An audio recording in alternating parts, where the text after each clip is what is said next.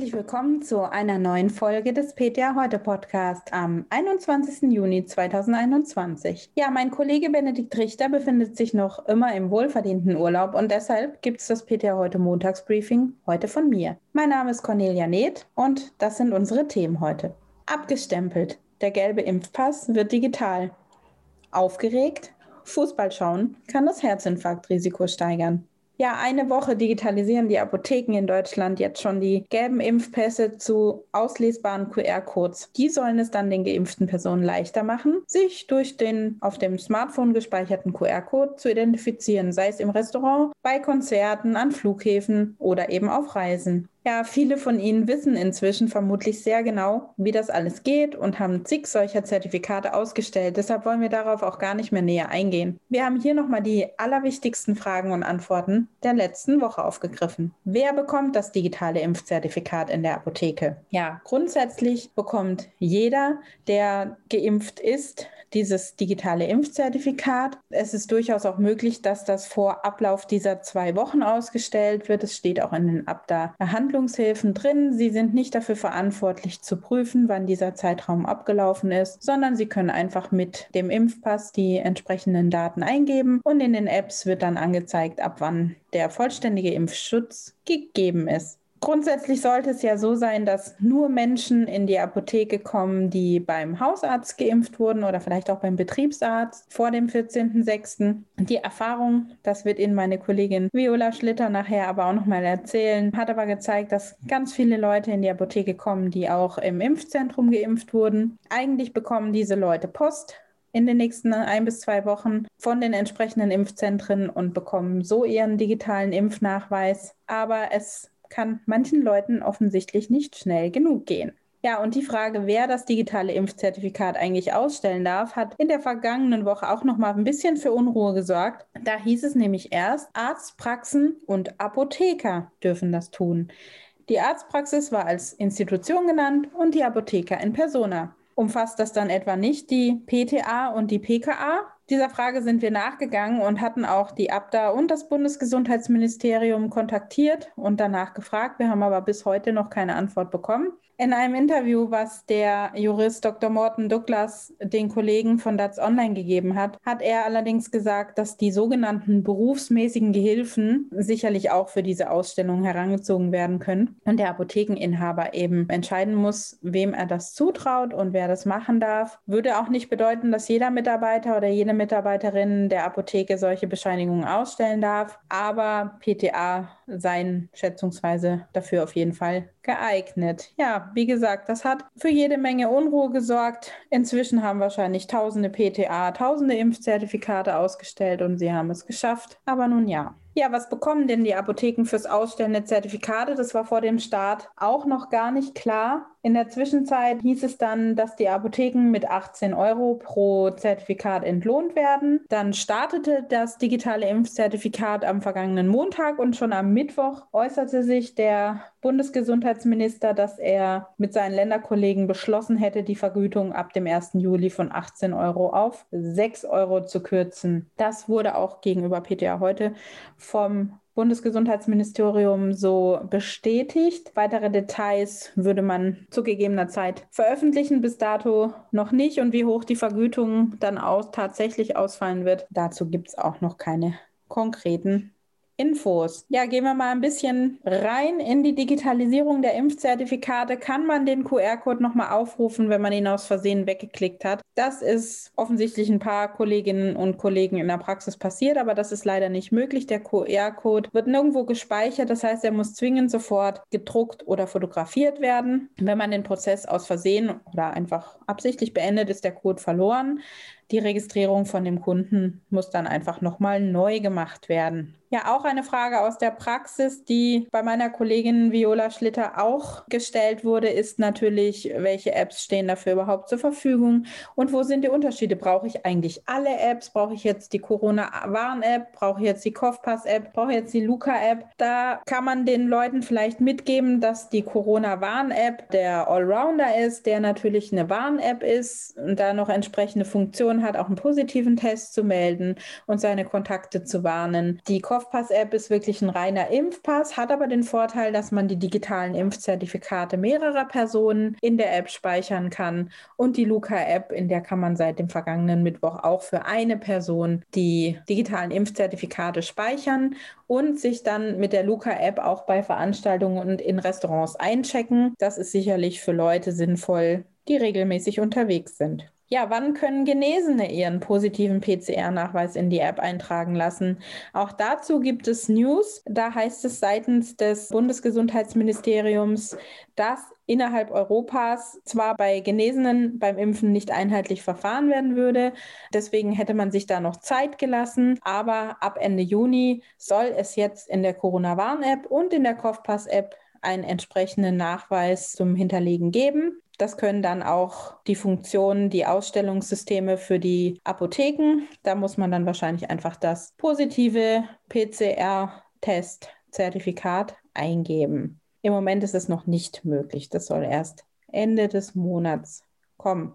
Bevor wir das Thema Impfzertifikate jetzt wieder verlassen, was sicher viel von Ihnen Bauchschmerzen gemacht hat in dieser Woche, gibt Ihnen meine Kollegin Viola Schlitter gleich noch einen kleinen Einblick in ihre Erfahrungen, die sie die letzte Woche gemacht hat.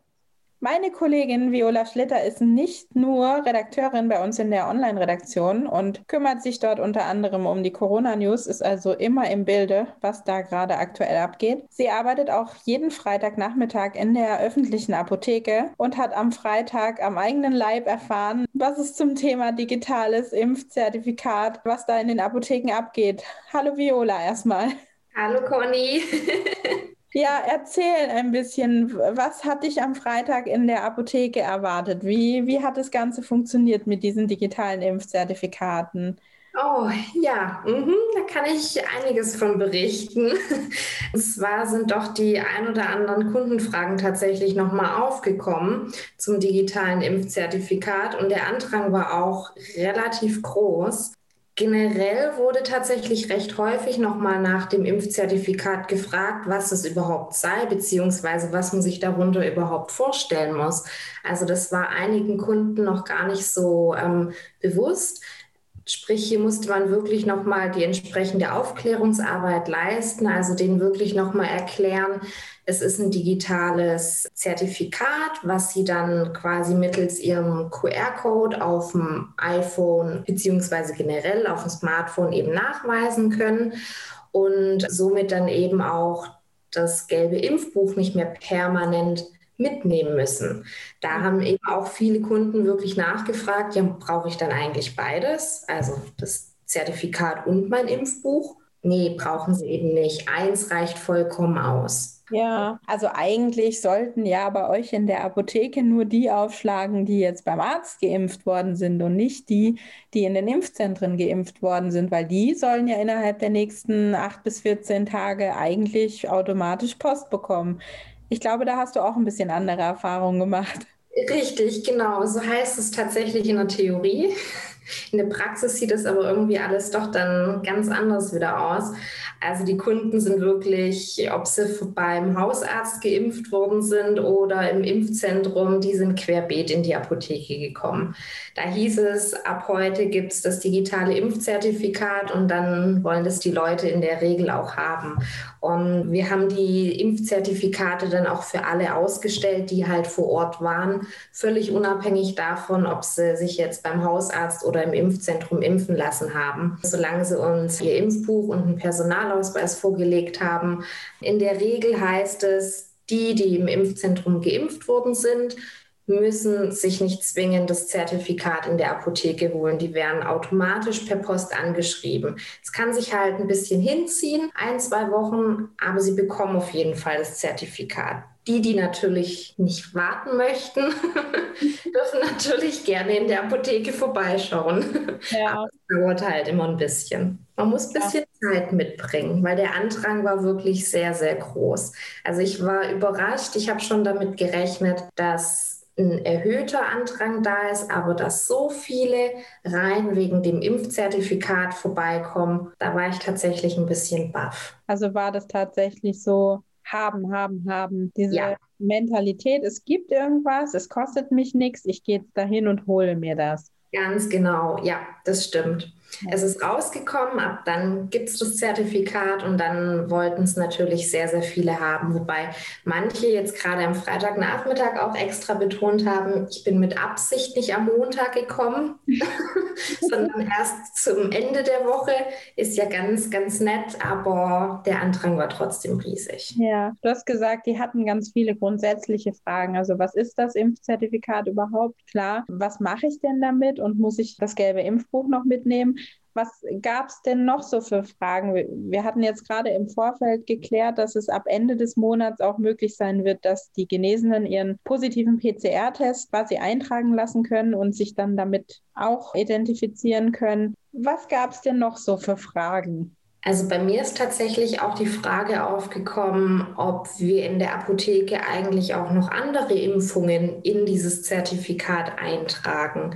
Sprich, der Kunde war der Annahme, dass im Grunde das gesamte Impfbuch digital jetzt dargestellt wird, also inklusive aller Impfungen. Und da habe ich ihm dann auch wirklich erstmal erklären müssen, das ist nicht der Fall.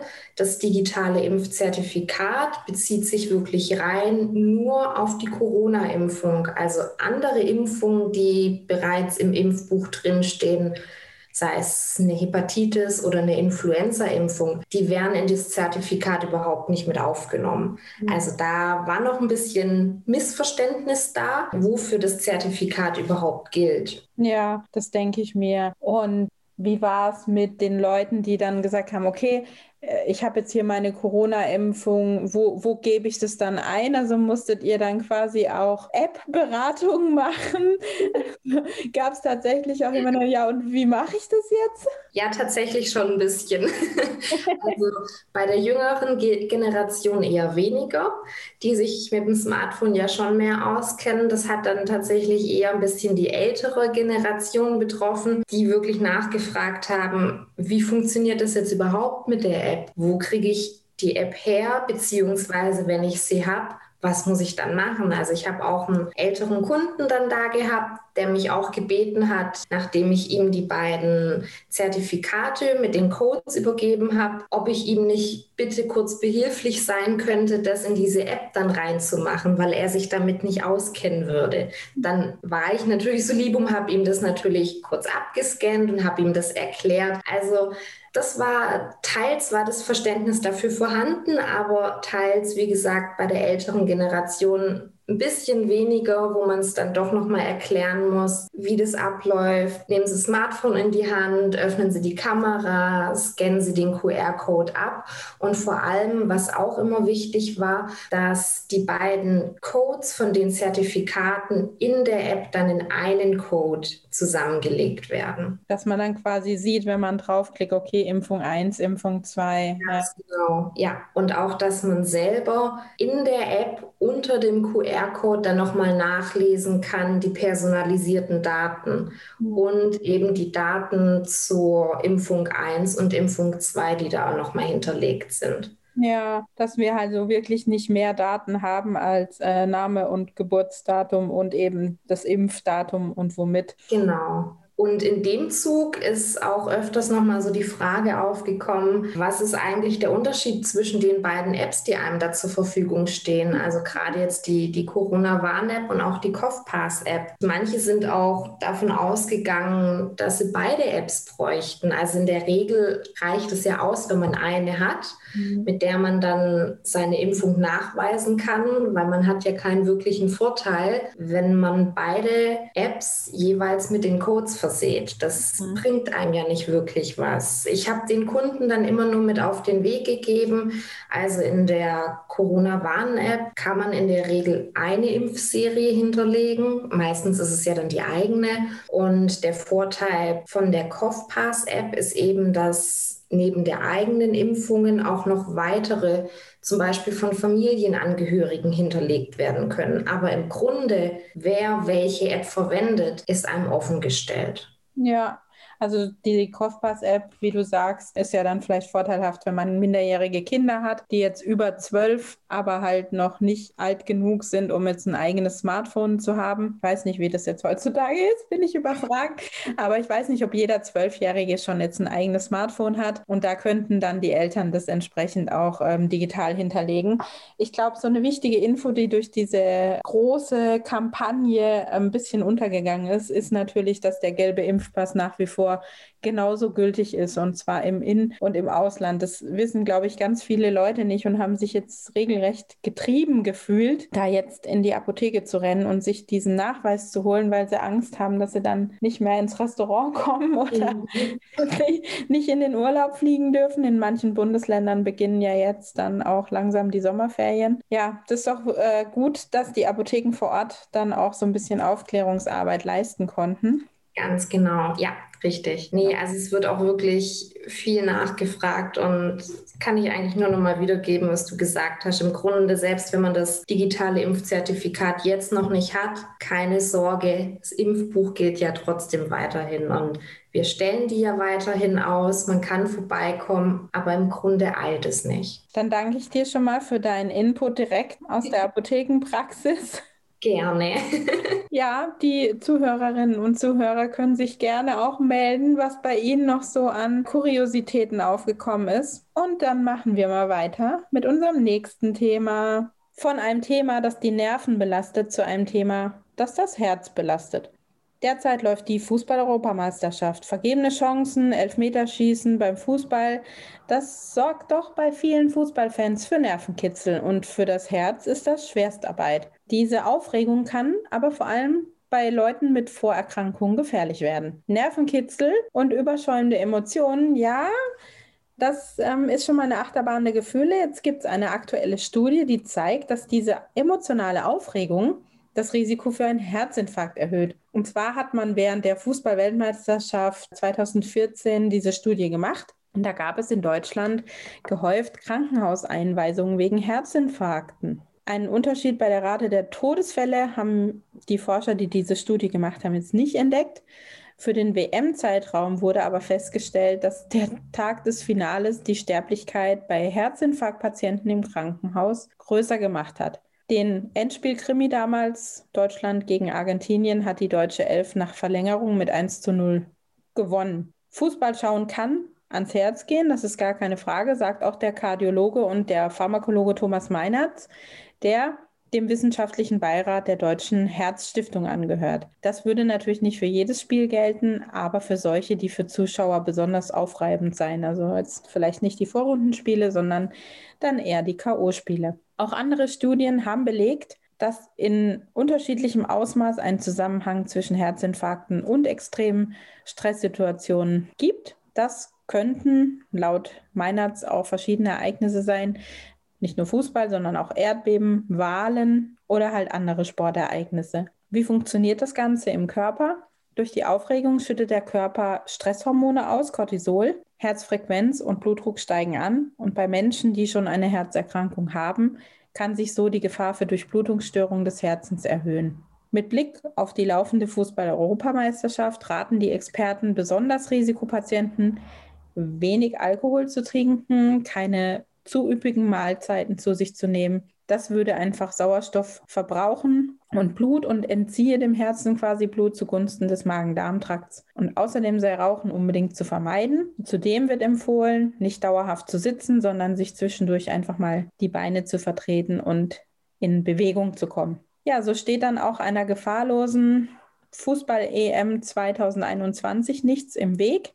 Der Podcast für heute ist auch am Ende. Nächste Woche übernimmt wieder Benedikt Richter. Ich wünsche Ihnen eine nicht zu stressige und nicht zu heiße Arbeitswoche und würde mich freuen, wenn Sie auch nächste Woche wieder einschalten. Bis dann!